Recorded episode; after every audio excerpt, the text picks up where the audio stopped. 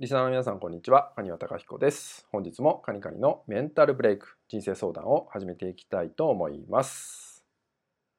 えー、本日いただいているご相談は、えー、まだ起きてもないのに不安で行動ができません。えー、取り越し苦労をたくさんしてしまって、えすごく頻繁に起きてしまいます。どうしたらよろしいでしょうか？といったようなご相談をいただきました。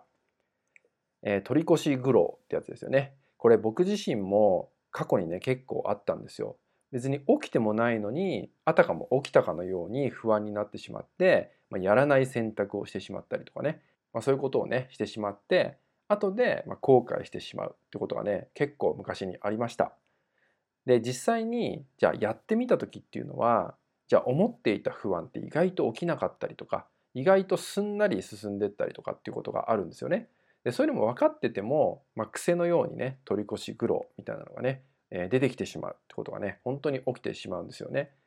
でこんな時にね、えー、どんな考え方を持っていただけたらいいかなっていうのを今回お伝えしていくんですけど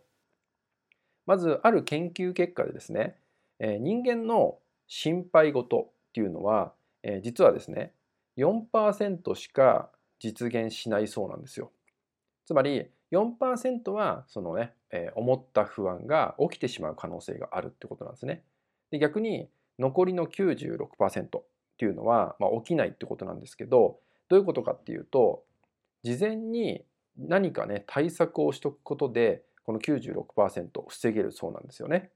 まあ、例えば事前に何かを準備しとくとかね、えー、簡単な話で言うと寝坊してしまったらどうしようっていう取り越し苦労があった時にじゃあ目覚ましをね複数セットしとくとかね。事前準備によってそれが防げてくるってことがあるんで、えー、まずね取り越し苦労がとても強い方っていうのはそもそも、えー、あなたがね、えー、思っている心配事っていうのは、まあ、たったのね4%しか起きないっていうことをね自覚していただくと少し楽になるんじゃないかなと思うのでで残りのね96%こちらは、えー、準備を事前にねしとくことによってかなり防げてくることになります。なので準備事前対策をどれだけできるかそこをどれだけ考えられるかってことがね大事だと思うんでもちろんねこれ無意識に事前に対策したりとかもすると思うんですよね。まあ、あなたが自覚のないところでしてることもあるんであまりねそこをね力まずに考えていただいていいと思うんですけど、えー、取り越し苦労が強い方っていうのは